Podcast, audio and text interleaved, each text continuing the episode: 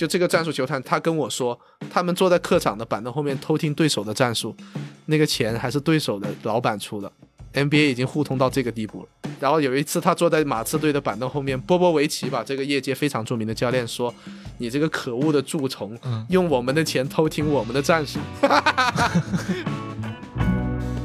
他们有一个系统，录像分析数据统计系统，叫做 Synergy，完备到什么程度呢？比如说在快攻里面，库里他喜欢用什么样的技术终结？嗯，你只需要在 Synergy 系统里面点开快攻，点库里，他就有在他这八年里的几千场比赛，他分别用了多少次？因为体育嘛，就是现代社会的战争，你知道吗？就几万人同时在那喊，在那种高压的环境下，你什么声音都听不见。我自己有时候都听不见我自己喊出去的是什么。嗯，几万人，男的女的同时在喊，削他，削他，几万人了，你被几万人削，那个气场，那一刻你感觉你这十十五个人的小团队在与这座城市为敌。每期对谈一个陌生行业，我是天宇，我是天域，欢迎收听天域兔 FM。这是一档为了开拓眼界、走出自己的局限而设立的播客，通过与人的对谈来试图与未知的领域和知识产生互动。我们每周四更新。篮球在中国受欢迎的程度不用多说。据新京报报道，二零一八年中国泛篮球球迷数量达到四点八二亿人，核心篮球球迷数量达到一点四三亿人。在电视机前收看赛事转播的你。有没有想过，在比赛现场的教练和球员在镜头之外在做些什么，说些什么，又在想些什么？面对成千上万的观众的嘶吼与强大的对手，他们所经历的究竟是怎样的一种体验？本期节目，我们有幸邀请到了 CBA 广东宏远队的战术翻译于静华，也就是篮球爱好者中颇有人气的内容创作者翻译小鱼。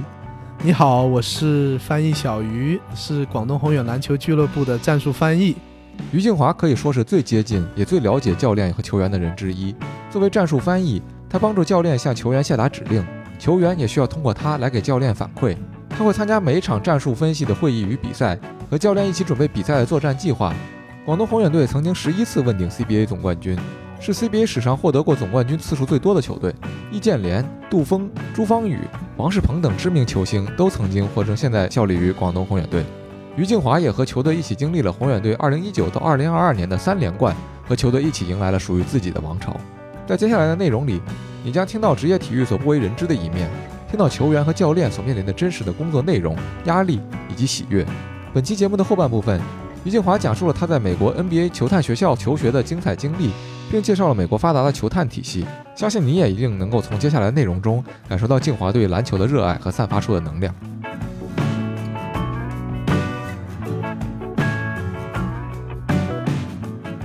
我的一个很好很好的朋友跟他聊，我说我们今天有这么一期节目要做，是关于篮球的，有没有什么想问的问题？他的第一反应是，请问你在翻译的时候会不会翻译教练骂人？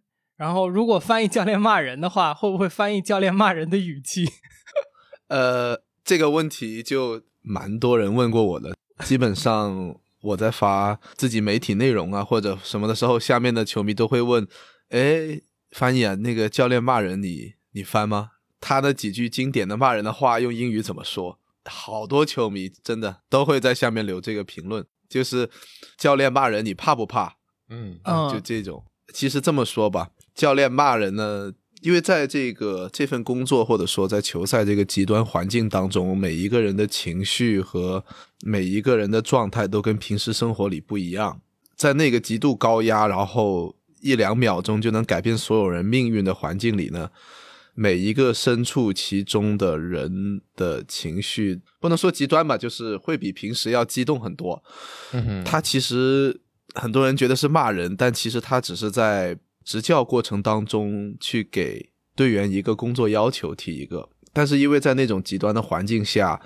人就会变得非常的急躁，而且声音会周围的嘈杂声特别大，你必须在极短的时间内用非常强烈的语气、非常大的音量去给队员表达出来你想要给他提出的工作状态。所以在电视机上，观众们看到的感觉就是啊，这个人好失态，他在骂人。其实不是这么一回事儿。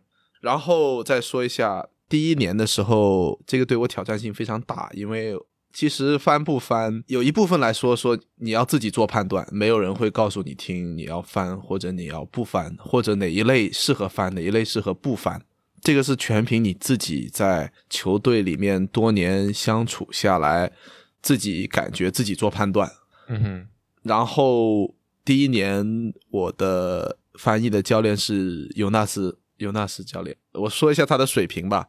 嗯呃，欧洲最佳教练员，希腊国家队、俄罗斯国家队，他执教过三个篮协主席吧，现在的立陶宛篮协主席，然后咱中国篮协主席的大姚姚主席，然后还有俄罗斯篮协主席的基里连科，都是他的学生。嗯第一年，你想象一下，他批评有的教练员吧，可能批评非常著名的队员，或者说非常强的队员，他会留一点点情面。但是尤纳斯教练的资历，批评所有的球员，他都一视同仁。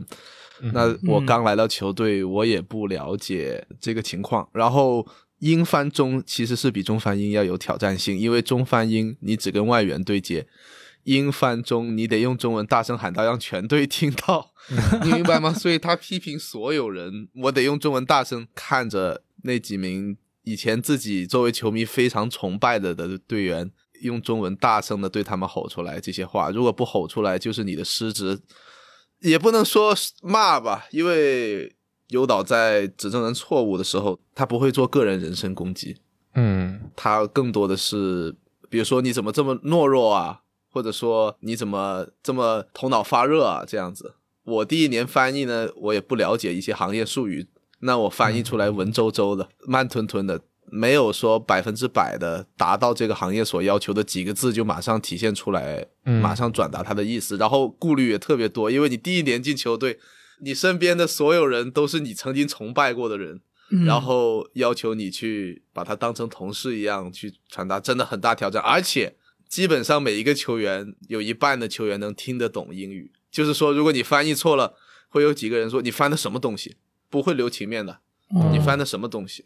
但经过一段时间的磨合和一段时间自己心理上的调整和适应吧，就这是一份工作，你也别带感情或者不要想这想那，你就想这个东西用什么语境表达出来最能传达教练给他们传达的意思，一直脑子里在琢磨这个事情。那基本上教练翻的我也按照他的语气翻，他批评的多严厉，我说的就有多严厉。嗯，包括采访也是这样的。到后面，我就等于变成了他的同声的传声筒，我就把自己想象成一个工具，而不是一个需要处人际关系的人或者翻译。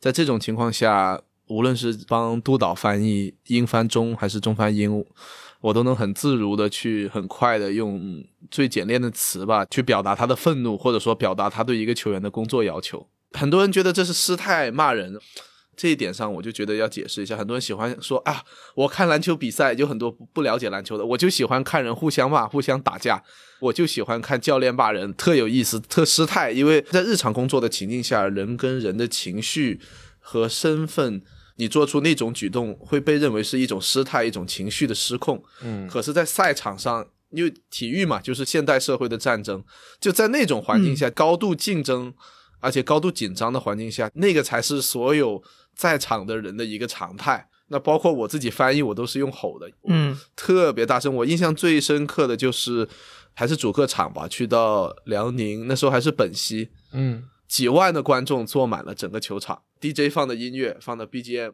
嗯几万人，男的女的同时在喊“削他，削他”，几万人了，你被几万人削，那个气场，那一刻你感觉你这十十五个人的小团队在与这座城市为敌，嗯对手是有一座一座城市在背后支持他，你能感受得到这股信念，你知道吗？就是全场几万人都希望你输球，你输的越惨，他们越开心。对，炸了窝一样的欢呼，就一进去轰，你知道吗？就几万人同时在那喊，然后在鼓掌，在叫，在那种高压的环境下，你什么声音都听不见，我自己有时候都听不见我自己喊出去的是什么。所以每一个人的情绪、每个人的音量、每个人的神态，在这种极端的环境下就不容易控制。当然了，现在疫情 有一个坏处吧，没观众了，你知道吗？就没有那么嘈杂了，那翻 翻译起来压力小一点。但是我还是挺怀念有观众的，因为体育比赛观众是比赛的一部分，就是在对手有一个城市支持他，然后你依然击败了他，这种感觉是非常非常非常棒。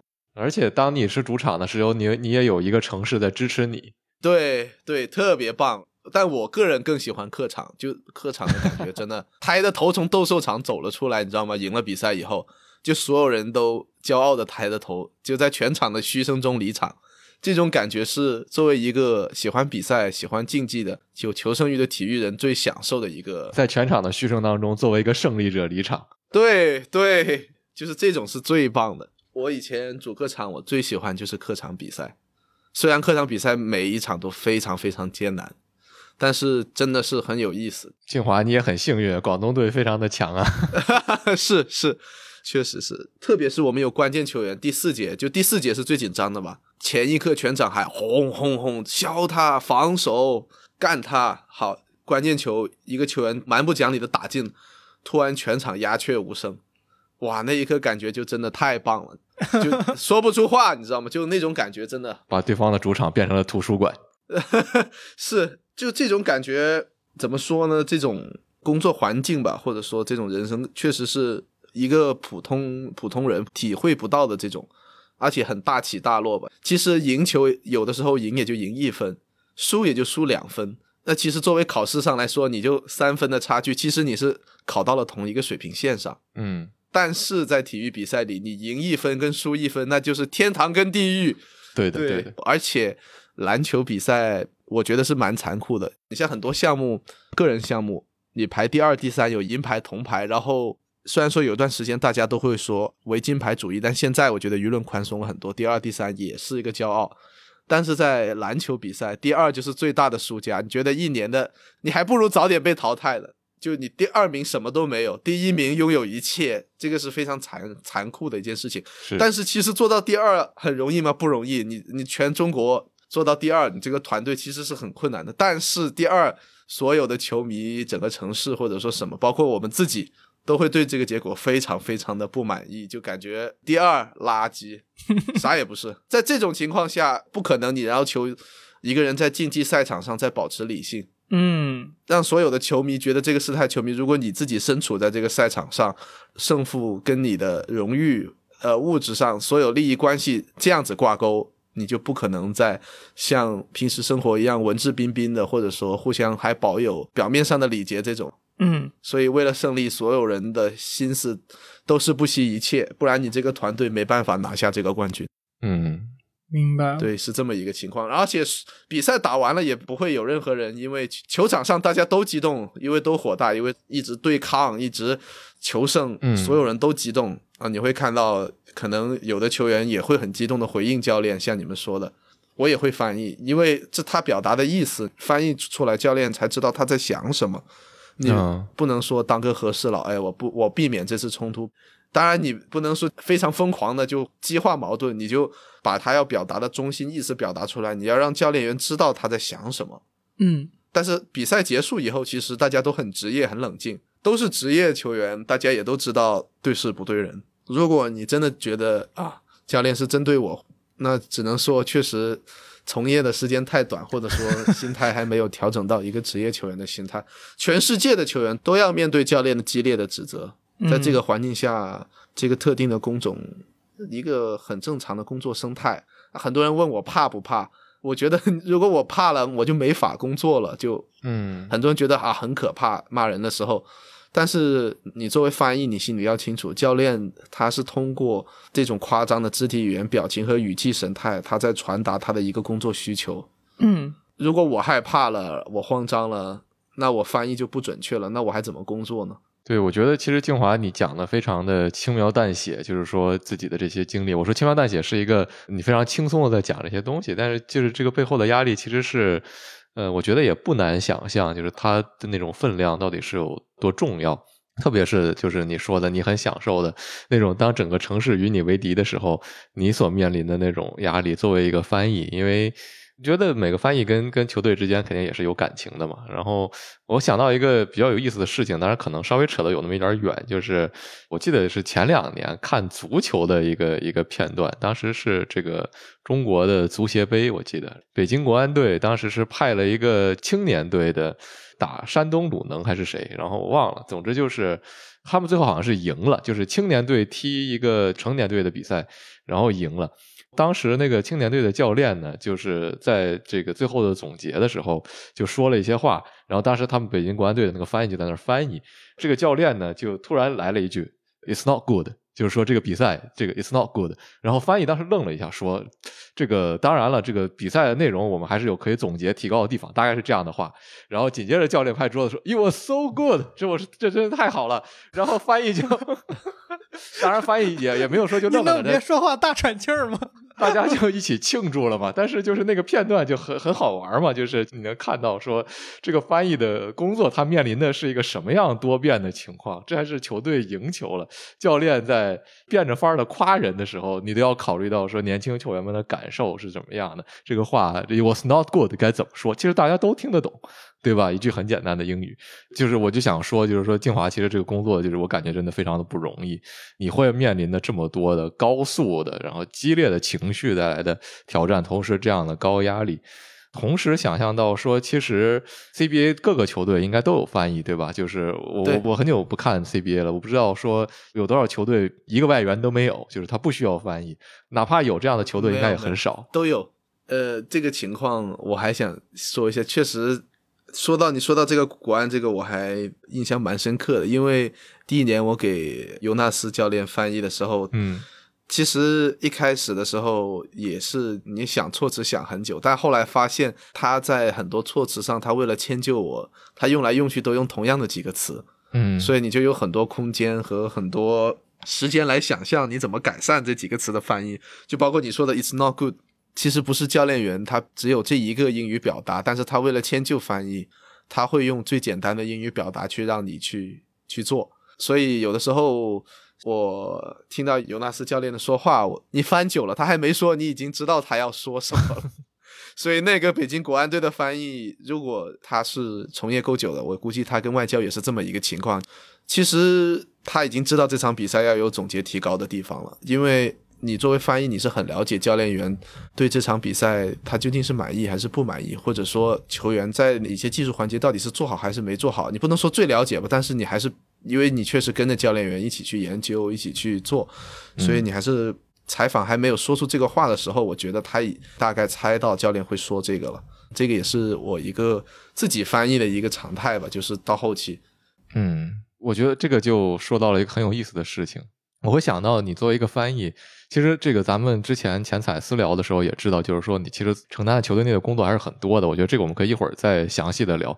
但是我现在想说的一件事儿，就是因为你跟这么多教练也合作，然后听到他们的技战术。当然，你刚才在说这个北京国安这个例子的时候，你也说过，其实哪怕作为翻译，你对这个球队的这些东西也是很有观察的，也是应该是有一定的理解的。所以我会好奇，作为翻译，你从教练不同的教练员身上学到了什么指教的内容吗？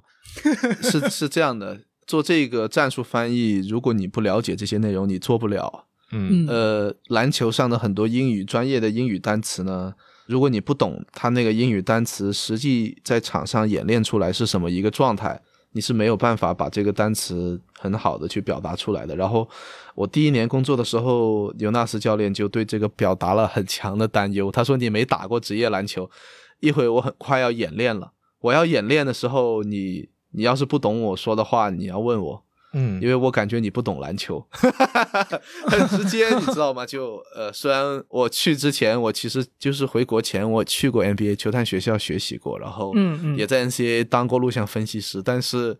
你说面对这么一位篮球巨匠说不懂篮球，你也只能默默点头。那跟人家比，那确实不懂，对吧？那确实是不懂。那所以你其实战术上的东西，你必须要不能说百分之百了解吧，但你必须要明白，就是他演练出来，甚至有的时候你要跟教练员一样了解他希望队员怎么在场上做什么东西。嗯就像我说的预判，有的时候你得在教练员还没说的时候，你已经做好准备去翻译这个内容了。好，在他说出来的时候，你就第一时间反应过来，因为给你的反应时间很短，暂停就几秒钟，嗯，所以你得真的是对这些内容非常了然于心了，才能够什么。然后每一个教练员，其实我都学习到了非常多的东西。嗯这么说吧，我经常看到网上的一个论调，就是一个超级强队把我奶奶放在板凳席，或者拴一条狗放在板凳席当教练也能赢，嗯也能拿冠军。这个是我看到的最，说实话，作为行内人看到的最愤怒的一个内容。嗯呃，因为确实大家看到的教练员在电视上、在媒体上展现出来的一个形象，就是暂停的时候啊，你们说的骂骂人，你不行，他不行，他也不行，这样发一发鸡汤啊，加油，大家拼起干，拼起弄，就嗯就像大家是生活里的领导吧，骂骂人，发发鸡汤，然后自己也不上场，好完了。那他不知道，因为这也是整个电视跟媒体呈现出来给业余球迷的一个效果吧。因为嗯暂停的时候，他只呈现这一部分内容，所以很多球迷以为啊，就是这么一个东西，战术体系嘛，就是，哎，我随便总结一下，把球给谁打，把球主要给谁啊，它就是战术体系。比如说，就 NBA 吧，说 CBA 可能呃普通球迷没那么了解，NBA 执教詹姆斯的教练把球给詹姆斯，其他人拉开好，这个就是战术了。我也能布置啊，很简单，我说就完了嘛。詹姆斯拿球，其他人拉开准备投三分，好完了。嗯呃，其实真的这种片面的理解，我个人觉得是对职业篮球的误解吧，或者偏执点说，我觉得是对职业篮球和职业教练的一种亵渎。嗯，首先执教一个球队，你要做的是管理岗，你是一个管理岗，你得把一个团队十二名非常优秀的运动员的心统一到一起，嗯哼然后把他们的思想往一处，你要去驾驭十二个人，这个是这个教练最基本的能力，也是最困难的能力。因为这十二个人如果是超级强队，他们都拥有非常强的个人能力和个性，对，他们对篮球有自己不同的理解。十二个脑袋，你们要把它放到同一个理解上，你要说服他，用自己的威信，用自己的业务能力，用自己的学识，用自己的为人处事去说服他们。这个就不是什么老奶奶这种事情可以定的。第二，你要平衡好所有人的矛盾，所有的球队他都有他的利益分配和他的矛盾，是所有集体都要去做的事情。你作为一个主教练，你得平衡好说让所有人都心甘情愿的为这个集体出自己最大的一份力，这个也是管理岗位里非常困难的一个一个业务，这不是普通人能够承担的，特别是你在面对十二个。你明白吗？十二个这个行业里顶尖的运动员，这个不是普通人能够承受的东西。啊哈第三个，你得安排训练日程和训练项目，这是一个非常复杂、非常具有科学性的东西。什么时候训练，什么时候休息，该训练多久，练什么内容，嗯。这个是每一个教练他都有自己一套独特的基于在篮球世界里浸泡那么久的理论体系。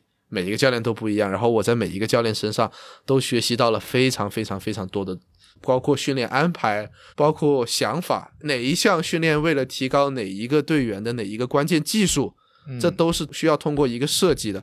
设计完了之后，把每一项训练内容拼凑成一个整体，才是在赛场上大家所呈现的、所看到的东西。我就这么说。有的人说，哎，詹姆斯拿球，其他人拉开就完了。但你没有注意到，詹姆斯拿球的时候，每一个球队的落位，他在骑士队，他拿球单打，所有人的落位不一样；他在湖人队，他拿球，所有人的落位不一样。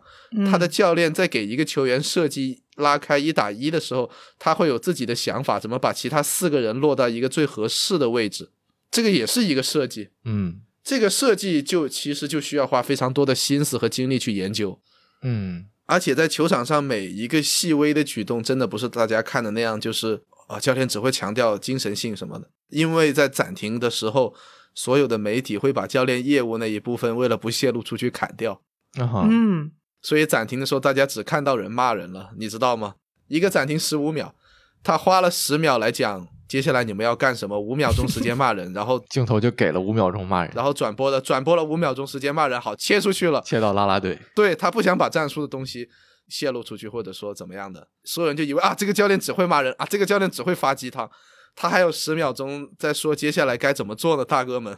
所以那十秒钟其实才是最体现一个教练业务能力的精髓和关键，但是媒体他把它砍掉了，球迷不知道啊，哎，很简单，我也能布置，真不是。我就说到细到什么程度吧，每一个球员在多少分钟换人，每一个暂停在什么时候叫，这都需要经过精心设计的。这是一个教练员在赛前，所有的教练员吧，只要是真正的高水平教练员，他都会去去思考谁该换谁，在什么时候换，暂停发生了，我该布置什么内容，我该用什么变化去应对对手。嗯这个其实是一个非常需要脑力，而且我这么说吧，如果比赛输了，很多人就说啊，我当教练员很容易。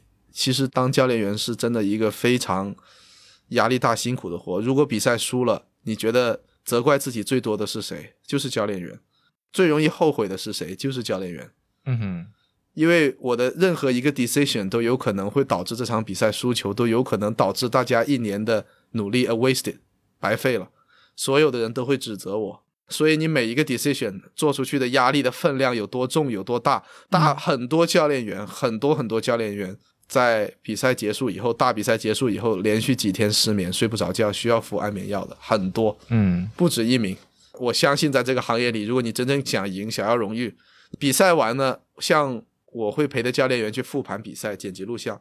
教练员在没有让我复盘前，其实他心里面已经在脑子里一遍又一遍的复盘了。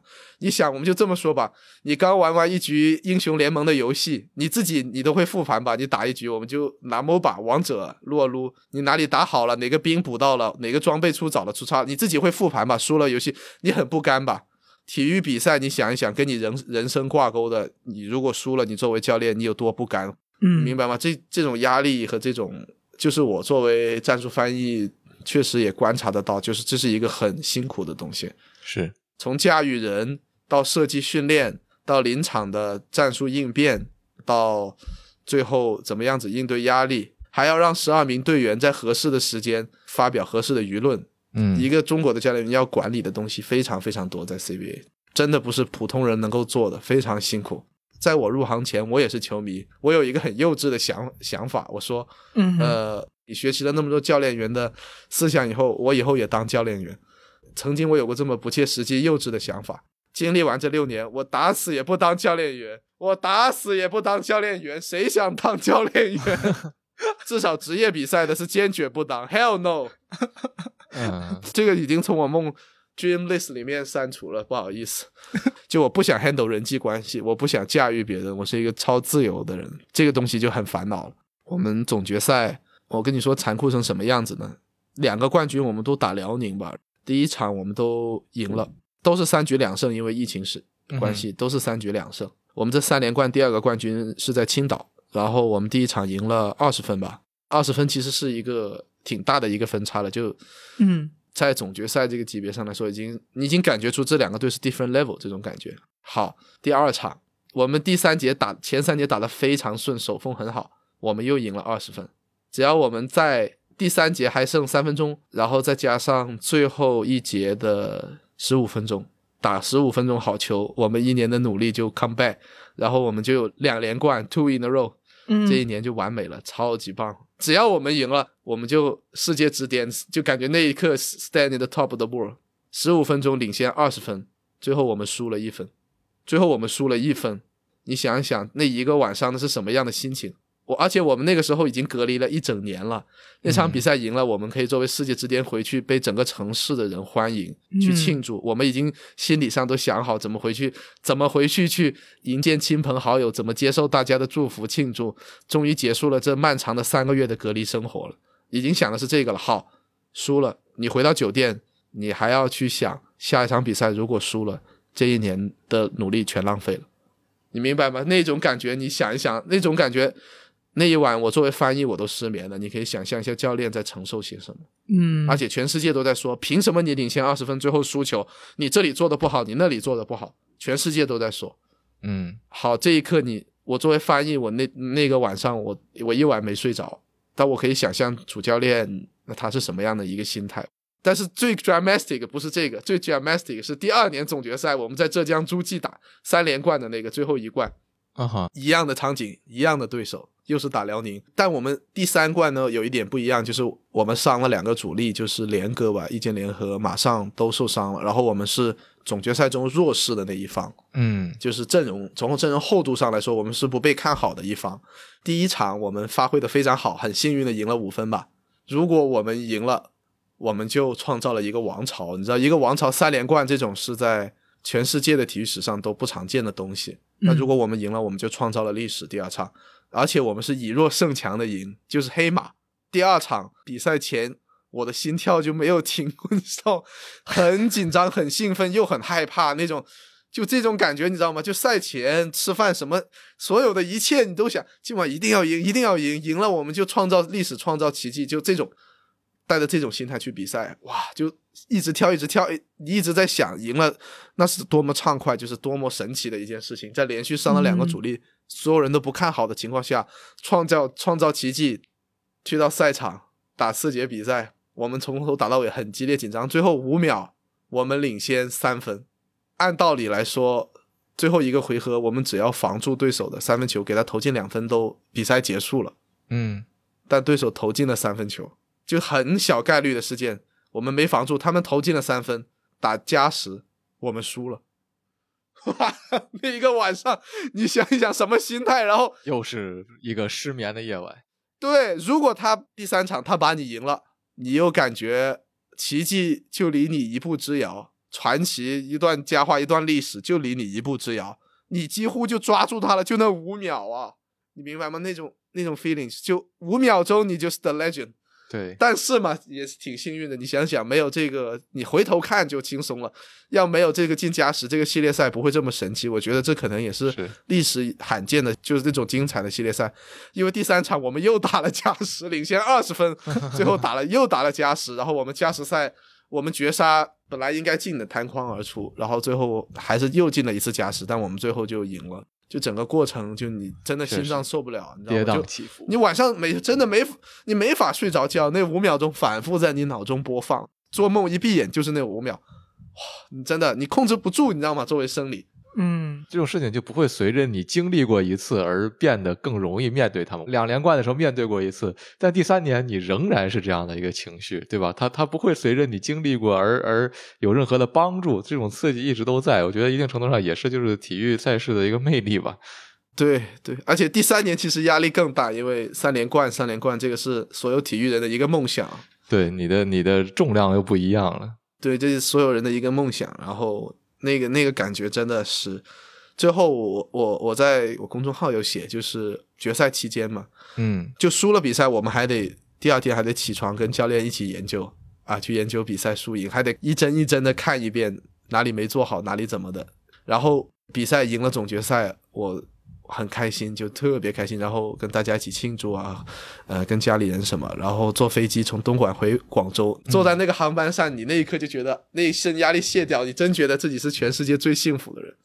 然后我就一点毫无压力的，我两天没睡，我就终于啊，我睡着了。啊哈，睡着了，梦里面全是对手的战术，全是，就因为我这两天一直在看，嗯我做梦都梦了五六遍，一闭眼一睁眼都结束了比赛，怎么还梦呢？又是后遗症，那一个飞机睡了两个小时，一直反复在梦到对手打那几个回合，哇！就是这种感受，真的就是这种感受，真的是那个压力。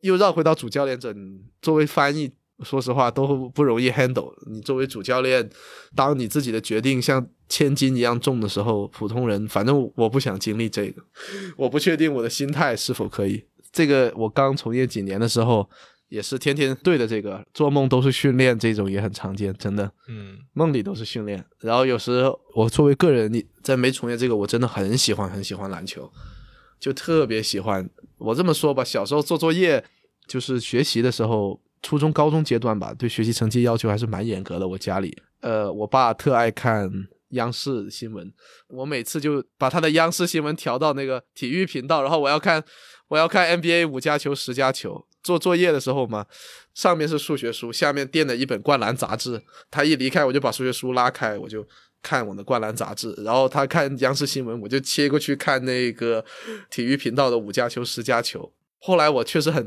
调皮嘛，成绩太差了，然后我爸就进来很生气，把我的杂志直接一生气扔楼下了，然后说你你以后要靠这个吃饭养活你自己嘛？你以后去 NBA 啊？你这样又没打过球的，你能靠篮球养活自己啊？去了 NBA，万一 NBA 有一天停摆呢？然后 真的，这是真的，我在我自己自传里写过。你爸爸还挺专业的。对，然后他就希望我说当让我当一个什么杂家或者新闻工作者、记者之类的。但我确实很喜欢篮球，就反正每每次我看十佳球、五佳球，就被我爸从体育频道切切回到这个新闻频道，让我强行 陪他看新闻，学习天下大事，然后我就很不乐意。但你不知道，从业了以后，这种感觉就完全换过来了。从业以后，我天天看篮球比赛，我天天做梦都是训练。回了家，我爸，哎，你看这比赛，你看，你看，哎，你跟我讲一下这。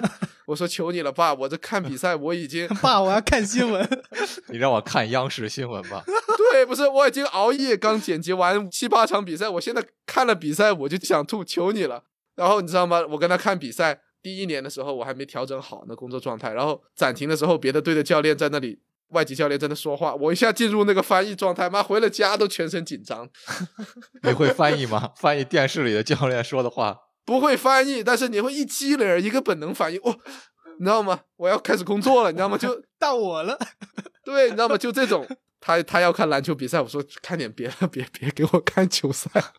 我不行，就真的就真的非常热爱篮球的人，你真的在做到这个没日没夜的对着，或者说真的你生活百分之九十九的时间都被这个填满了，还是他跟你的爱好者不一样。有段时间你还是想稍微远离一下这个东西，放空一下脑子，逃离一下工作状态，这样子。嗯，对。但你说它影响我，我现在不如以前喜欢篮球吗？有一段时间我曾经这么觉得，但。后来觉得还是喜欢，就让我现在再看高水平比赛，我还是很激动，还是跟以前一样，就是情不自禁的就真的看男篮世界杯啊、女篮世界杯啊、NBA，还有咱的 CBA 高水平比赛，我都还是很跟以前一样。嗯，那现在更开心的是看的比以前更懂一些，就是比以前自己作为球迷我能看得懂，能看到其中的那些内行才能看到的乐趣。对一些门道了，包括每个教练的一些良苦用心啊，然后他的一些安排，他究竟是什么想法？我不能说百分之百我猜的准确，但是至少我有个思路，我大概能知道他他想要做什么。还有一个作为翻译的好处的就是你接触的外籍教练员非常多，然后你也知道每个国家他对篮球的认识和理解，包括他的哲学都不一样。那你带着这种认识，你去看世界杯，你就感觉很有意思，你知道吗？因为每个国家的。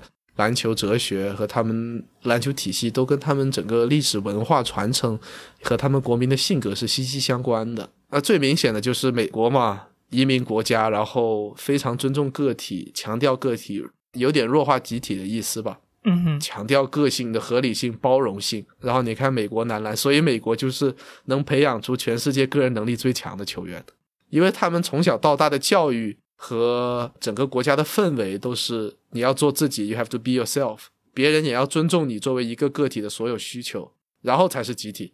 所以他们的球员从小到大成长起来都带着这种观念去比赛，不能说是好是坏，我在这里不评判是好是坏。作为美国教练员，他是很头疼的，他得像我说的平衡这十二个巨星，要把他们力往一处使，这得多强的手腕，很难。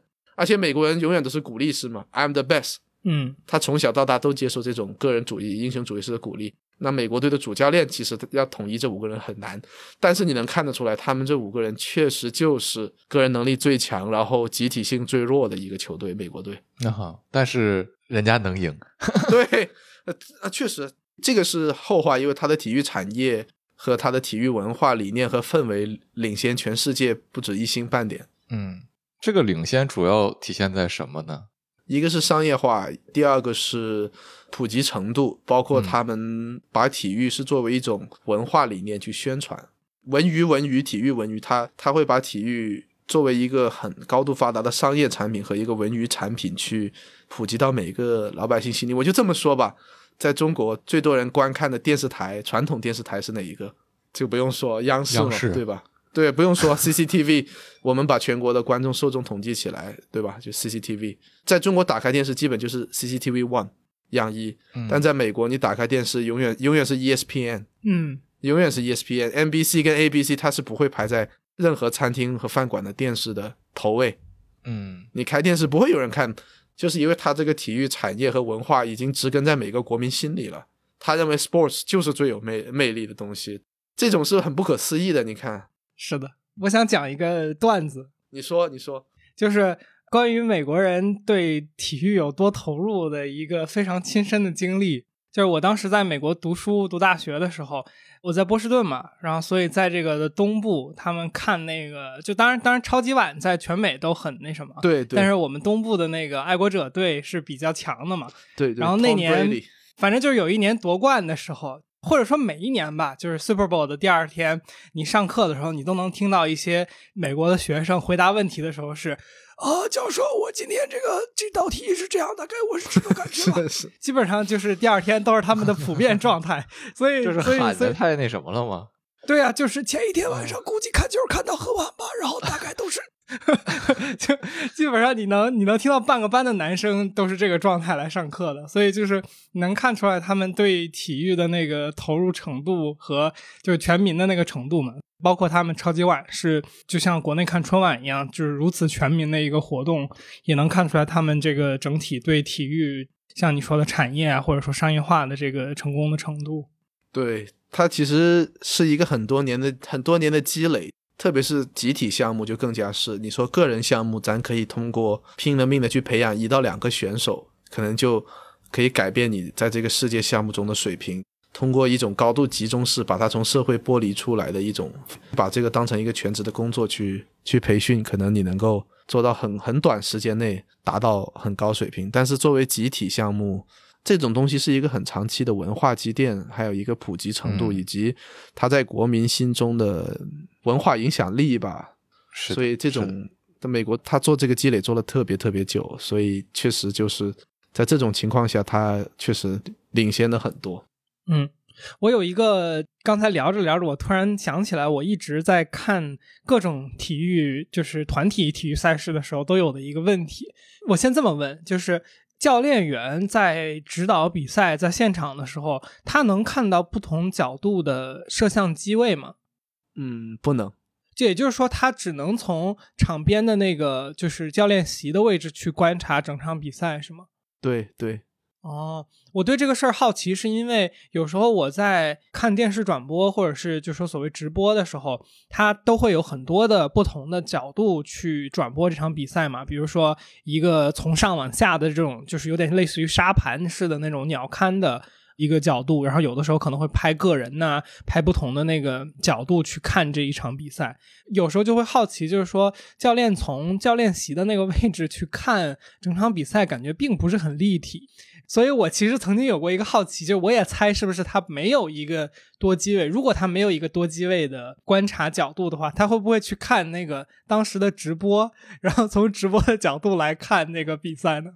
呃，这个东西呢，我可以说在 NBA 是，他有助教拿着 pad，然后用他们的一个实时录录像回放系统，然后在暂停的时候，他会把这个 pad 拿给教练看，然后用 Synergy 上调出来的画面去。复盘，我们暂时还没有这么一个系统在背后做支持。教练其实就是在场边看去看，但是这也就全世界也就 NBA 有这么用 Synergy 这种，再加上 iPad，再加上场边数据分析团队来辅助。你说在全世界你打 FIBA 不会有人用这个系统，所有的教练员都是站在场边去观察全局的。嗯，对，在场边观察全局，然后再反馈到执教也是一门艺术。就而且在现场看比赛跟在电视上看比赛很不一样。嗯哼，特别是行内人，我们坐在场边看，我们所有行内人，大家一一看场上的比赛，二看板凳席，我们会看整个团队的一个精神状态，然后包括球场上的一个每个球员之间的互动，有很多细节可以看，包括他们的体能啊，包括他们的整个团队的一个化学反应啊，这种东西都是很多年的执教功力，在这个行业里的一个直觉。去在这个不太立体的情况下，但其实这是个基本素养了，因为我们训练的时候，教练也不不可能看着 pad 来说，嗯，所以他通过那个不完整的机位，一瞬间就能看得出来场上的什么问题，嗯，这是一个他的基本素养，一个基本的工作能力。哎，那你说就是在。执教的这个过程中，然后教练会去观察吗？有一个有点玄学的说法，就是现在某一个球员在球场上就是突然手热，就是说他这会儿手气或者说感觉特别对位嘛。你们内行会这么去看这个问题吗？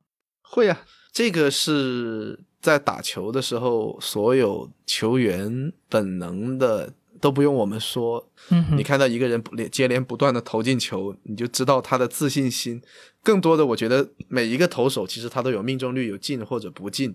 嗯，再准的投手六十七十已经很高了，你知道吗？这六十七十的三分啊，嗯，然后八十的两分就已经高的很离谱了。它是一个概率学问题，但是呢，在投进的时候，这个球员的自信心是前所未有的高的。那他的自信心和他的身体语言在那一刻。他投出去的这球就是他百分之五十当中投进的那一部分，这些因素全所有的队员都会去观察，然后就会把球传到最有信心就连续投进的这名队员手里。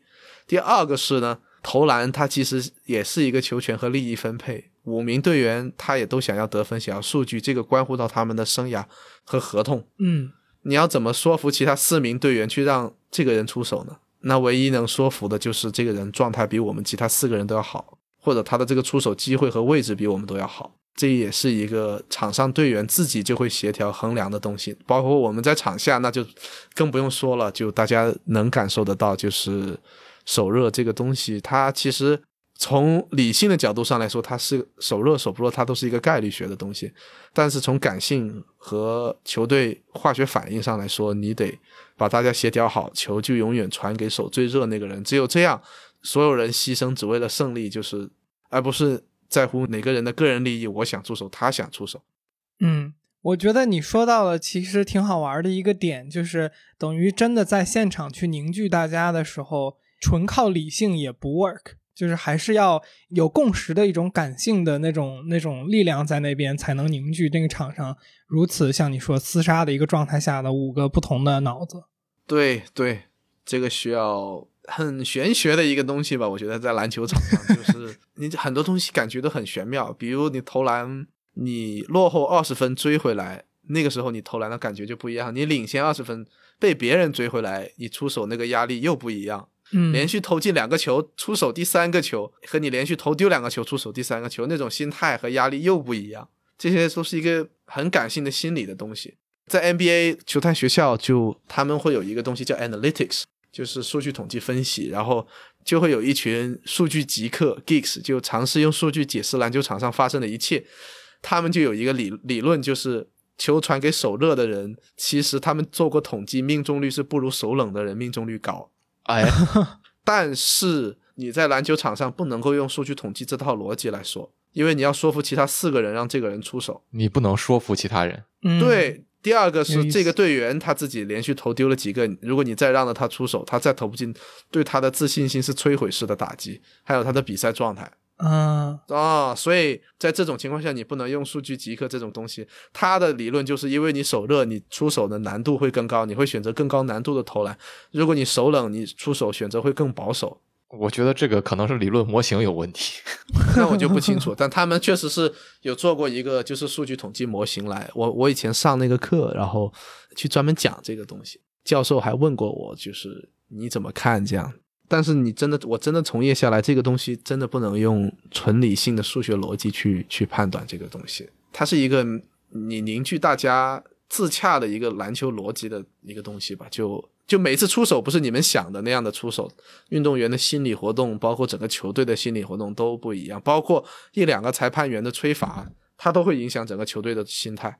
嗯或者另外一种说法，别说我一个人投丢两个，我的队友投丢了一个，我另外一个队友又投丢了一个，这个时候我出手投篮，如果我再投不进，球队就陷入了极其逆风的状况。那这种感觉，你出手投篮很不一样吧？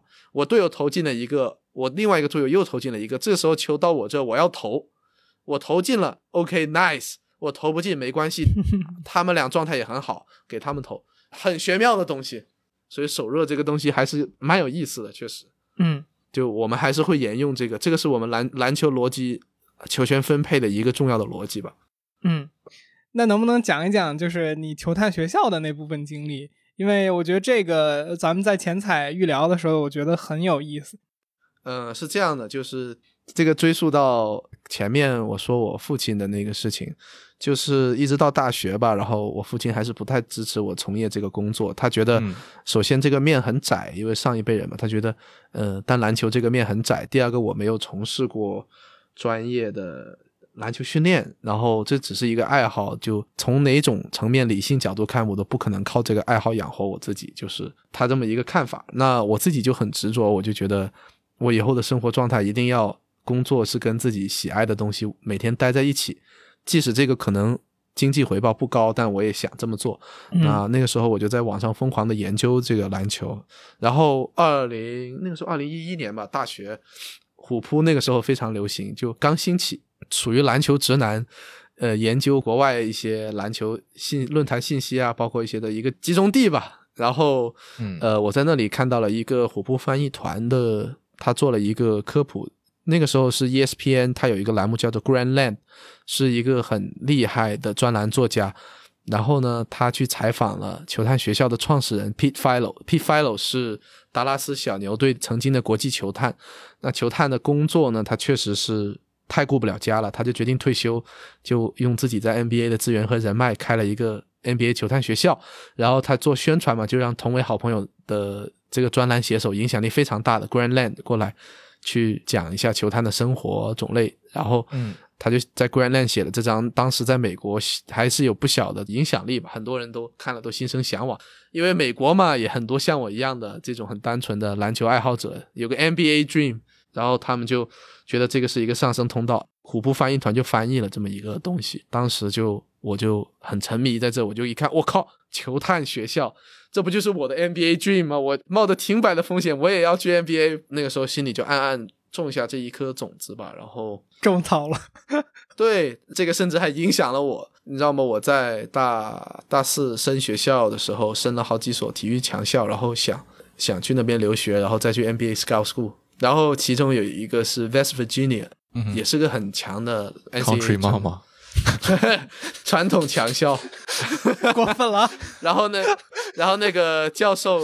以前是 North Carolina，是北卡大学。北卡大家都知道，乔丹母校非常厉害的。然后那 Sports Management，然后那个教授其实他已经录我了，就是面试环节了。我之前就是我还在中国在电视台实习的时候，我采访过卡特，然后教授还很有好感，觉得我靠这小小伙有前途。然后前面都问我怎么样。卡特是美国前总统卡特，不是不是文斯卡特 UFO。是以前的 NBA 球星，前总统卡特是不是年龄不太对位啊？不是不是，是文斯卡特，你搜一下你就知道了。那个两千年悉尼前总前总统卡特没死啊，就是文斯卡特。两千以前呢被叫做四大分位吧，然后两千两千年悉尼奥运会，他曾经在比赛当中飞跃了一个两米二零的人扣篮，哦，就直接从他头上飞了过去。他是历史上扣篮最具有观赏性的球员吧？就。然后我采访那个教授是北卡的，然后我们因为这个聊得很好。然后他问：“哎，那小伙子，你别的都很好，你跟我讲一下你以后的 career 规划吧。”然后我就说：“职业规划，I want to be NBA scout。”他立马：“What the fuck？” 想做一个 NBA 球探。他说：“不好意思，对，球探是 NBA 球员退役才能做的，这个我帮不了你。”然后给了我发了封拒信。完事了以后，我爸气的。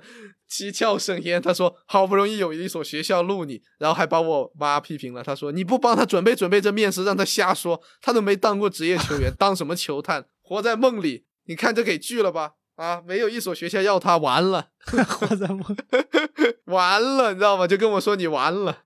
后最后还是录到了，去了印第安纳，然后去印第安纳波利斯去上，嗯，然后我就在我们大学那里去当了个录像分析师，在我们大学男篮的。美国大学男篮的水平很高，也非常非常高水平。嗯，商业化，它的那个观赏性和受关注度其实是比 NBA 还要高。每年疯狂三月的很多人关注嘛。然后我在那里当录像分析师，然后我们教练就跟我又提了一下，我就问他球探学校的事，然后他就又跟我提了一下，然后就买了义无反顾的买了球探学校的那个 ticket，一个人坐飞机去拉斯维加斯去去球探学校学习了。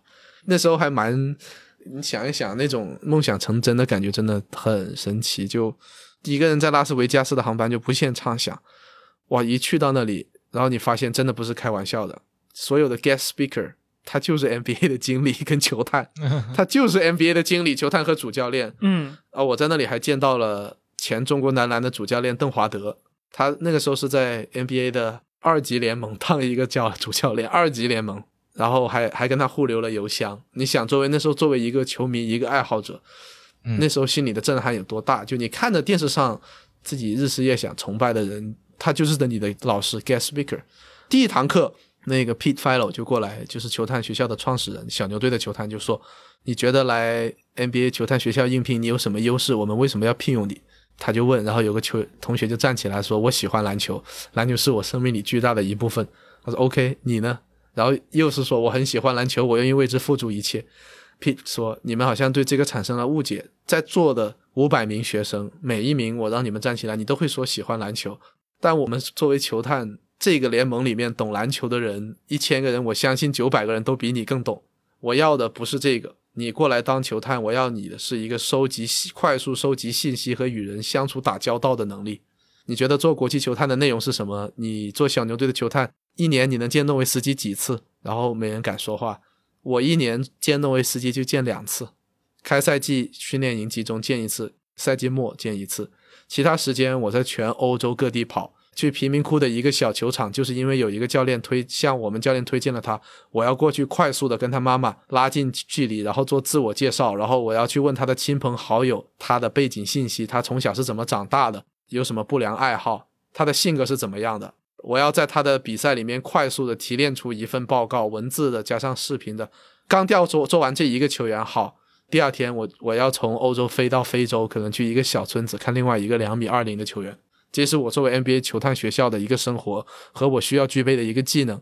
我需要在很短的时间内在当地建立起自己的人际关系网，去问到一些外面问不到的内幕信息。这个是我要的能力。这个我还蛮神奇的，因为，嗯呃，虽然我知道这个电影出了很久，《必胜球探》叫《Hustle》，是亚当·桑德勒和詹姆斯一起主演的，他就把这个球探的生活和工作演得非常好。我想这么多年，真的竟然有电影把这个生活给。给赋予到电影上了，真的很有感觉。然后我虽然听说了，然后但我昨晚才刚把这个电影看完，就他就是把这一个国际球探的生活状态和过程非常鲜活的展现了出来。啊，呃，很有意思。我就我还蛮推荐你们去看一下这部电影，就是讲一个球探的生活。好的，到时候我们也放到 show notes 里面，如果听众有兴趣，可以去看一下。嗯，对对。然后呢，嗯。最新一期 B 站我也做了这个球探的分类的内容。球探不是你们大家想的，就是只是去看队员，它有分很多种。然后我这有球探学校的讲义，我可以给大家展示一下。哦，好呀，好，这就是一些讲义。这个是天赋评估表，这国际球探就会根据每个五个不同的位置去做天赋评估。哦，这个是五个不同的位置是这个球场上他打的位置吗？对。对对，这个是背景调查表，你就要根据这个去调查每个球员，像我说的背景，去跟问他的爸爸妈妈、好朋友去做他的一个背景调查。然后你还要看他们说的是不是真的。他上面都会问什么问题啊？哎，这个这个内容这里就刚好有了，这里有了家庭背景 （family background）、personality（ 性格）、medical（ 伤病史）、basketball background（ 篮球背景）、on-court personality（ 在球场上的性格）。就是篮球业务相关的性格、训练、训练态度、训练习惯、强硬程度。然后，academic non-basketball interest 就是学术上的，然后篮球之外的兴趣。然后这个是 likes，就是你喜欢的这个球员的点；dislikes，你最不喜欢这个球员的点。How to treat people，这个是他在对待人际关系上是怎么处理的，亲子关系、各种关系，包括在球队里的关系。哇啊，这个是一个背景调查表。然后这个是球探。球探系统元素表就包括一篮球的 basketball、medical、measurement、background，这都是他们都有一个很完备的体系去做这个东西的。这个我也在最新的我的 B 站的内容里有讲，就是六种球探球探职能表，这个是最最开始的一个大纲嘛，就会讲，就是你去 NBA 应聘，你想进球探团队有哪些职位需求。第一个我在刚刚刚内容讲，在这里再给大家科普一下。然后第一个是大学球探。每一个 NBA 球队呢，会有四到六个全职，两到三个兼职，在全美不同的大学，或者有的球探在地区性的大学去考察 NBA 的潜力，因为 NBA 本土的天赋确实非常好。然后他会有球探去专门看大学的比赛，跟大学的教练打关系，然后去问、去观察 NBA 大学的这些有 NBA 选秀前景的球员。嗯，第二个呢是。Pro personnel 类似于这种叫做专业个人球探，这个有有点类似于一个经理的一个辅助角色吧。他是在自己的 D League 球队啊，然后包括在自己的球队自身内部，他一直要给经理和整个教练去反馈一些信息，通过数据啊、排名啊、医疗报告啊这些，他是在。自由交易期包括在选秀的时候，不断的给上头提供信息，然后每一个球球 NBA 球队有一到两个全职的专业个人球探 Pro Personnel。第三个呢就是战术球探 Advance。战术球探呢是每一个 NBA 球队有一个全职或者两到四个兼职，这个是最有意思的，也就是一开始我最想研究的东西。嗯，呃，战术球探要去听对手的战术代号，他的工作是坐在对手的板凳席后面。间谍。听对手的战术代号，而且他是一年到尾都在非客场，他不会见主队球员，嗯永远都坐在对手的后面听对手。他的生活其实很苦。晚上八点比赛，四点钟已经有 NBA 球员开始入场热身了。他作为战术球探，这个时候就要坐在场边，先看每个队对手每个队员的的状态，一直到比赛打完十一点，他都一直在观察对手以及记对手的战术发动信号，把它汇集成一个文字的东西。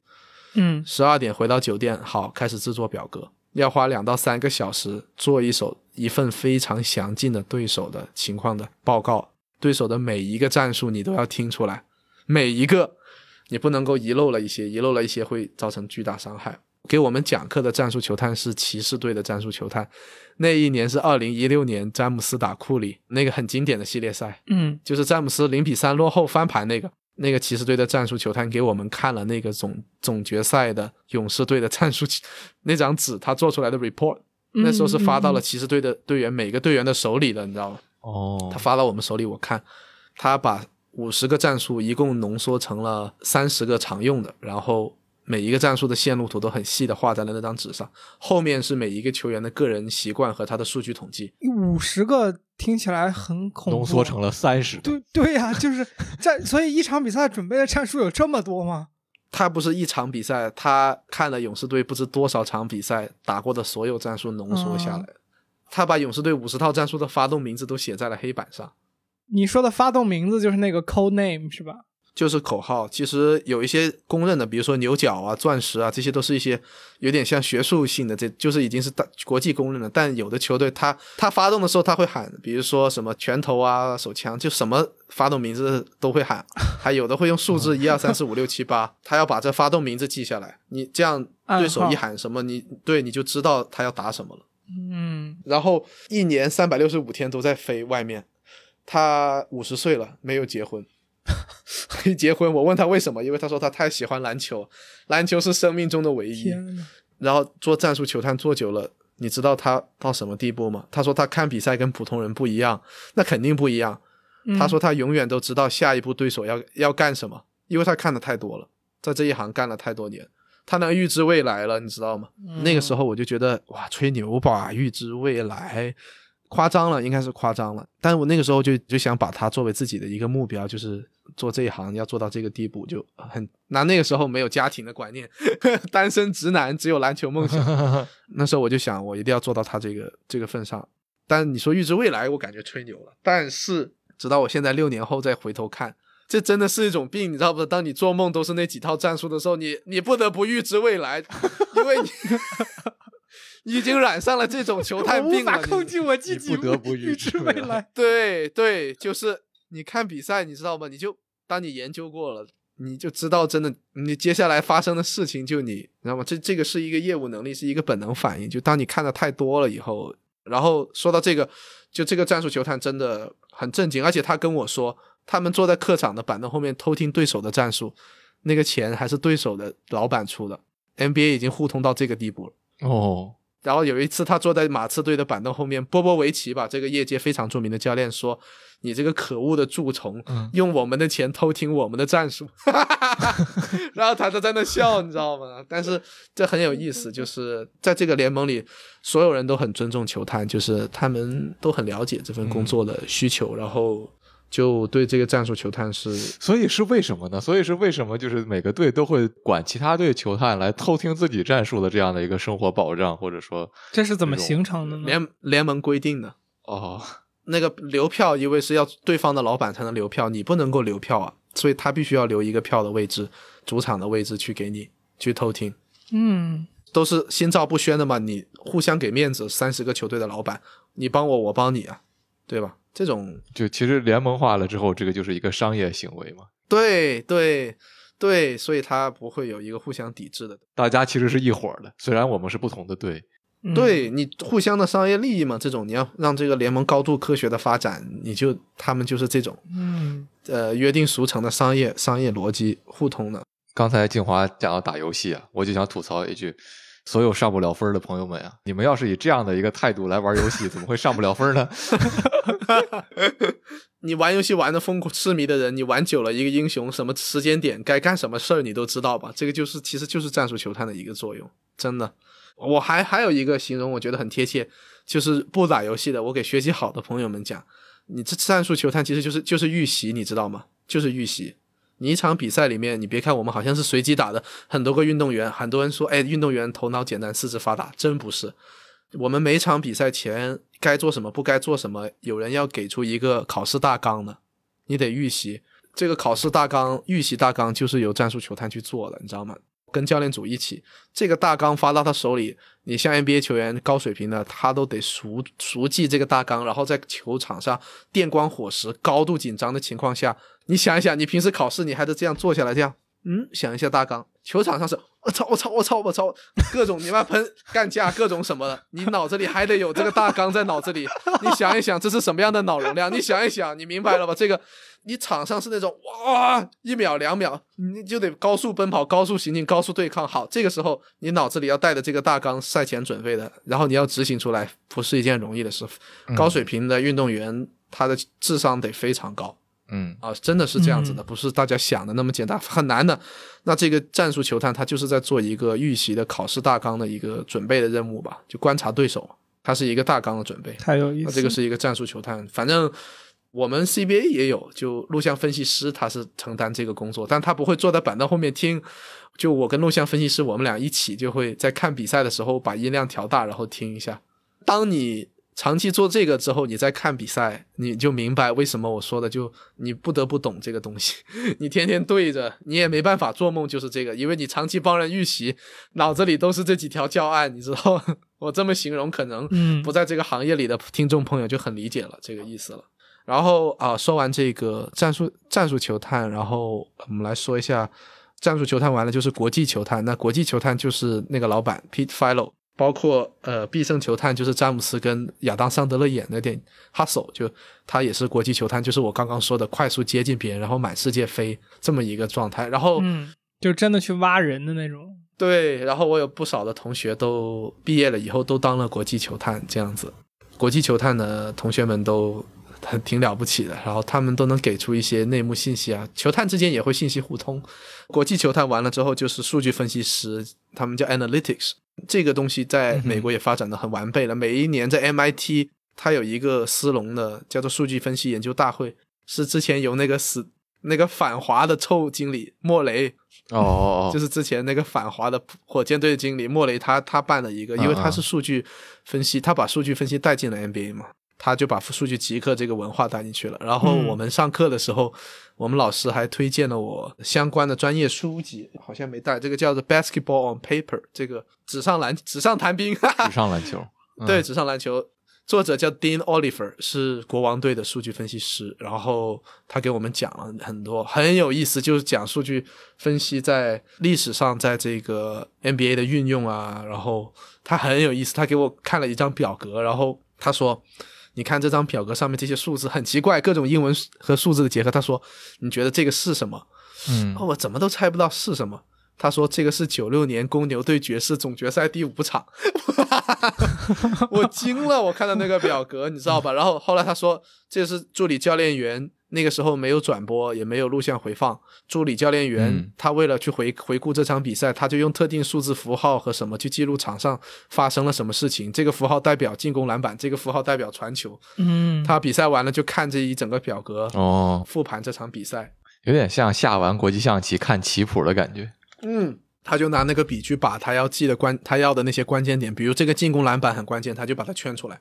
这个是数据统计最初的雏形嘛？到现在发展到 NBA 就很完备了。他们有一个系统，录像分析数据统计系统，叫做 Synergy。嗯，完备到什么程度呢？呃，可能两位都没打过的篮球，但有些技术环节你们不理解。比如说快攻，你们知道吗？快攻就是多打少一个状态吧。比如说在快攻里面，它可以细到什么程度？在快攻里面，库里他喜欢用什么样的技术终结？嗯，你只需要在 Synergy 系统里面点开快攻。点库里，他就有库里的八种终结方式。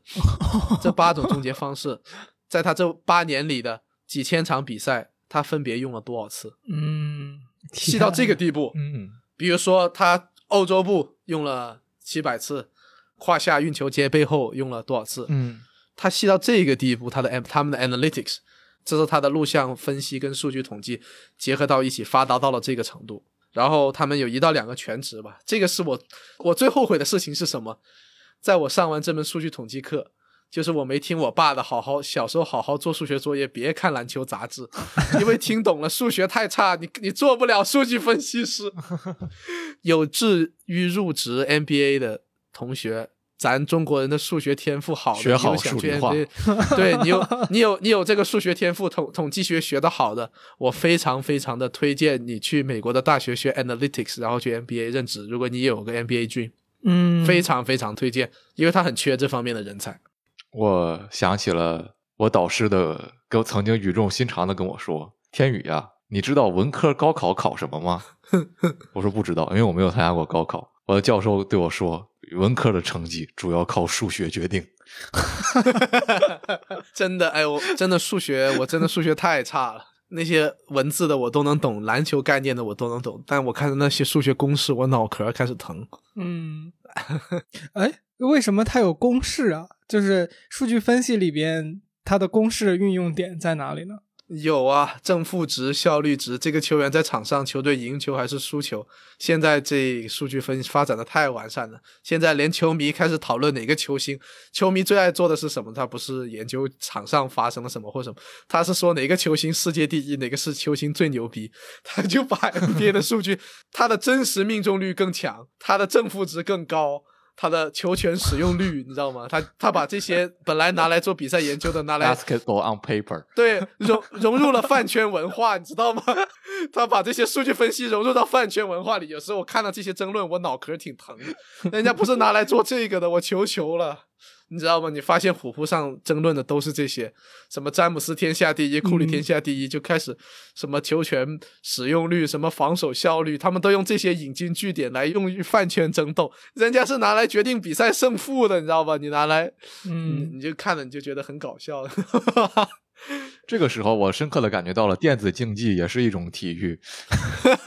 这种你就感觉我我这么形容，你就感觉很很荒谬，就好像有人在爱因斯坦跟爱迪生的粉丝在争论谁更伟大，然后他们在争论相对论和 电机的发明哪一个更伟大，就其实谁不伟大不重要，这些东西也不是拿来用在这些用途上的，就是数据统计，它真的是一个在现代篮球高水平是一个很强力的工具，去帮助球队取胜的一个一个工具吧。是这么个情况，然后，呃，数据分析师完呢，就是有录像分析师，这个也是我在美国 NCAA，然后我从事的这么一个录像分析的一个职业吧。然后，录像分析它国内也有录像分析师，他也要兼职一点做战术球探的工作。呃，战术球探那部分我们叫做预习嘛，那录像分析师是复习。嗯 比赛完了以后，我们要复盘比赛，赛前大纲列出来的内容，你比赛完了你要看你有没有在比赛里把大纲的内容执行好做好。然后赛后的这个录像分析，它其实就是改错本，也就是我们考试考试完了的改错本，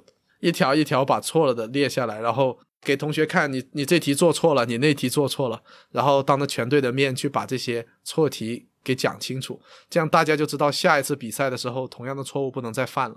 嗯在美国 NCAA 呢，我我是也是做这部分，然后在现在在国内，我作为翻译，我我每场比赛完了，只要是教练想要复盘的，我就是帮忙做改错本那个人。在这个时候，你也能学习到很多教练员的思想，包括嗯他大纲准备，而这种就很很有意思，因为你前期参与了预习，后期参与了复习，所以整个比赛你再看下来，回看下来，你就跟普通人看到的东西是很不一样的。它里面是有很多逻辑，篮球像我刚刚说的篮球逻辑在里面，你得很清楚这条篮球逻辑，你才能够帮忙做好这个改错本。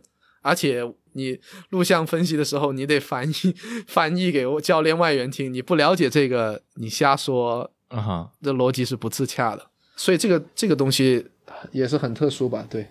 然后这就是 NBA 的六六种球探。我在我的 B 站的最新的内容里也很详细的去用视频的方式吧，给大家展示了一下，就是这六种职球探的职能啊，然后包括我个人觉得球探是拥有 NBA 梦的篮球少年。如果你没有去打职业篮球的运动员天赋，但你又想在这个行业里工作，这个是你进入这个联盟最好的途径了吧？唯一途径，我甚至觉得是。嗯，当然，你可以作为一个媒体但媒体跟在球队里就不是一码事。你可以作为一个媒体采访接近，这是我一开始没有进球探球学校前的想法，就是做一个媒体啊或者什么的。但你要进入球队工作，那成为球探团队里的一一份子，这个是我觉得，而且这个跟进入球队的商业运营团队和呃媒体运营团队又不一样。那个东西，他们那个东西不接触篮球业务本身，这个东西你是接触到篮球业务本身的，那是最纯粹的喜欢篮球的人最渴求的东西，就是你了解这个东西，他在场上打的东西究竟背后是什么，这个是作为球探学校里学到的最多的，也是我觉得这个职业最有魅力的一个地方。但这个职业最大的弊端。不顾家，你要是想要快速结婚生子，有个完完美的家庭生活，强烈不建议你去从事这个。你看那个必胜球探里就是这样，五十岁了还全世界各地飞，顾不了家，顾不上。所以其实对那个战术球探，五十岁也没结婚，是这么一个情况，确实确实把一生奉献给篮球了。嗯。又回到了我们节目早期，静华不太可能不太知道，我们节目早期经常会提到一个话题，就是这个行业只有真正的热爱才能去干。对，干不了。对这些内容有印象？我肯定有印象呀，那会儿都快魔怔了。那会儿我们几乎每期都会都会有这个问题出现，就是这个行业怎么样？这个行业好，我太爱它了，但是只有真正热爱的人才能干。这个确实不不爱的，我真的想象不出来你咋干？你天天对着这个东西做梦都是。这个，然后长期不回家，而且我们你说像我们的工作强度，我没有节假日，基本上很少有节假日，除了春节偶尔休息几天，国庆、中秋什么这些，如果在比赛处于比赛周期，基本上就没有了，没节假日。一年，呃，也周末双休也很少，因为有时周六会训练，然后赛会制比赛的话，连续一两个月一直在比赛，虽然说有休息日啊，但你感觉那个还是工作状态，没有回家，没跟家人相处。你一年比赛完了，赛季结束会有一个月时间，大大概给你去休息调整。除去那一个月，其他时间你都是处于一个工作状态。然后这种工作状态，我觉得就跟普通人朝九晚五的那种很不一样，确实也很没有时间顾及到家庭。这个是真真真真切切的，我想象不到有任何不喜欢篮球的人愿意接受这种工作时间和强度。而且我们也不是。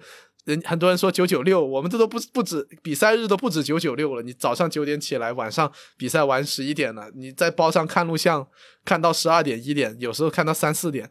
我老婆都说这个这个丧偶式婚姻，什么东西？丧偶式婚姻，因为这疫情三年，结婚了三年就三个月回回到家，你知道三个月长期相处，其他时间都一个人在家生活。嗯，长长期见不到人的，我反正是觉得这普通人，我觉得想没有什么普通人能接受这种工作强度。那普通人就是那个那张经典的表情包，从窗户二楼拿着一张纸，快逃！呃，其实疫情前倒还好，我们主客场的生活我还蛮怀念的，就满中国的去比赛，然后见到很多不同的风土人情，也能尝试很多不同的当地美食，然后又有观众，对，和各种。各种闹他，山西就闹他，嗯，很有意思。全国各地的，然然后呃，新疆又有新疆的说法，四川有四川的说法，很很棒的。然后那个感觉，主客场我还是希望赶紧回到那个生活，还是挺好的。就比赛完了，如果是主场，还能够跟家人见一见面，那个生活，现在这给长期封闭起来。确实就两三个月见不到家人，然后一直在一个密闭空间下生活。嗯，确实，不过这也是疫情下全部人、全中国人的生活常态吧。这个确实是这三年最 最最难熬的三年了。我来问一个相关的吧，其其实就是刚才那个金华你讲的这么多是这个美国的这样的一个球探体系。我好奇就是说，他现在多大程度上就是中国的这个联赛，它的发展程度跟这个比是一个什么样的状况？比如说。中国的球探是什么样，或者说中国的球员是怎么样被挖掘出来的？中国的球探没有体系，只有只有一些家长和一些球迷自发的去当球探，然后教练教练员全国各地的跑，教练员自己自己找。嗯，你明白吗？他没有一个全职的。他反正我是不，据我了解，没没有太多全职的，都是教练员兼职或者一些跟俱乐部关系很好的青训教练员，他兼职当一个球探这样子。战术球探就是由我跟录像分析师同时去兼任的，录像分析师就自己。然后我们去年总决赛从第九冠开始吧，总决赛敢梦敢当那个赛季叫，然后北京体育大学的背后有个数据分析团队，他们也是全国开创性的吧，他们服务国家队，然后也服务很多呃球别的俱乐部，然后我们会购购买他们的服务，然后让他们帮我们做数据分析的一个一个背后的支支持。所以你有想去 NBA 做数据分析，我也挺推荐你去那个团队去去去工作一下，然后完了去国外留学，然后去应聘那边 analytics 这样子这么一个职位，啊哈，大概就是这么个样子。但你说国际球坛 no，然后全中国的球坛没有，没有，都是处于一个萌萌芽阶段。那球员是怎么被发掘出来的呢？就是靠青训。对青训，然后家长推荐，然后就是一个很原始的萌芽阶段，在在我们这儿。那那也就是说，一定程度上，中国的这个篮球体系还跟校园篮球没有什么太大的关系，对吗？呃，其实姚主席已经对已经改了，他已经至少有个 CBA 选秀，就啊哈，呃开始的让校园篮篮球的分量也越占越大，然后家长也比起青训越来越愿意把孩子送去到高中啊、大学去去比赛，因为越来越重视教育了，也在这个情况下就。这个我还还想说一个蛮有意思的事情，就说到校园体育这一块，就我刚进呃我们学校的时候，我们学校在 NCAA 总总部旁边，这是为啥我选了那所学校，因为我想学习美国校园体育的一个文化氛围和历史。我我们上课的第二堂课来了一个，我们教授是 NCAA 外交部部长，然后来了一个 guest speaker 一个嘉宾吧，然后他来到这里，他说。全世界只有美国有校园体育，其他世界上的所有国家都不会有这么发达的校园体育。我觉得我有资格这么说，嗯，然后我举手说不，你是错的。全班的同学都在捂着嘴偷笑，然后教授也在捂着嘴偷笑。然后说哦，我很感兴趣，你来说说我怎么错了。我说你说错了，在中国也有大运会，然后我们有 CUBA，然后我们也有我们的校园体育，只是没有你们发展的这么完备。然后他整个人的脸色就很难看。哦，看来我可能说说错了。这这门课结束了以后，我们所有的老师和同学都说你真有勇气。我说啊，怎么了？那个是 Oliver Luck，那个是 NCAA 的副主席。我说完了，我这么说他会不会生气啊什么的？后面做 research 不好做了。然后他说没关系，I guess he learned a lesson today。你给他上了一课。他说你给他 in a hard way，你给他上了一课，你知道吗？就这个还蛮有意思的，就这个这个这个这个还蛮有意思。You learned a lesson today, but you learned a lesson too。在这个说到校园体育，这个还蛮有感触的，因为我们上课的时候，我好多门课就是学习 NCAA 历史、NCAA 的组成，然后包括它这整个发展历程以及它的未来。我的论文就是写这个的。那个时候我的毕业论文是如何帮助中国球员进入 NCAA，并且打上疯狂三月。嗯哼，在完成这个这个事情以后，中国市场就会为 NCAA 打开，然后是一个双赢的局面。因为 NCAA 其实是很有魅力的一个一个一项运动。我当时是写了这篇论文，然后也采访了很多人，包括那个被我为难的那个 Oliver Luck 那个副主席，然后我们的外 NCAA 外交部部长，然后包括教练啊、学校校长啊，好多人。但他们那时的反馈就是跟我说说，对不起，NCAA 是一个学术机构，呃，它不是 NBA 一样的商业联盟，不能说我 NBA 为了中国市场能够开特例，就是帮助一些中国球员进来，我们是。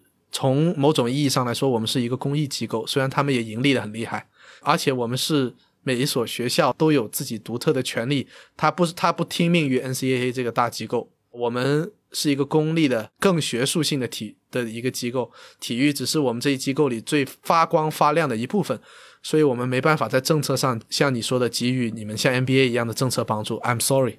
很遗憾，然后那个时候我的这篇论文就也写是写出来，教教授超喜欢，他觉得很有各种点，但最后没有结果吧，算。但是我离开 NCAA 去 CBA 那一刻，瞬间有五六个中国球员就就打上了 NCAA，你说巧不巧？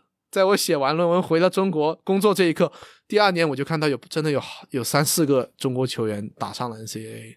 作为这个我还蛮自豪，因为我一直想，虽然他们没有，还暂时还没有人打到疯狂三月，但，呃，我还是真的很想自己当年做的这研究和这种心愿能够能够有人实现吧，也算自己的一个梦想，看到别人去实现。所以这为啥我现在一直也在做，我 B 站一直在做一个留洋球员的球探报告，嗯，就是有有人也是当初自己的一个夙愿嘛，就有人能够实现这么一个梦想，也是用自己球探学校的一些知识啊，还有一些人脉，然后我就我就做了球探报告这么一个栏目，因为我发现国内有很多自媒体，他也做球探报告，专业的看业余的你就很难受，你知道吗？他什么这什么玩意儿，你知道吗？说球探报告一个 background information 你都没有，你连一个能引用的消息源，你连 resource 都没有，你就是拿他场上的一些东西说，哦，他投篮真准，哦，他力量真强，哦，他充满对抗，这根本就不是球探报告，你知道吗？就 专业的看业余的好难受啊。你这球探报告做出来给球迷看，球迷就觉得啊，这球员咋地咋地，你很难受，你知道吧？你就，所以我就在这种情况下，我就想用自己在球探学校学到的一些知识。就是我想给大家传递一个真正 professional 的眼光下去鉴定一个球员的好坏的一个这种，嗯，就真一个专业的评判价值吧。我感觉其实还有很多内容没聊完，等可以可以等后面你们 有兴趣再做再加几期，但我感觉我这我们我们有兴趣，肯定有兴趣。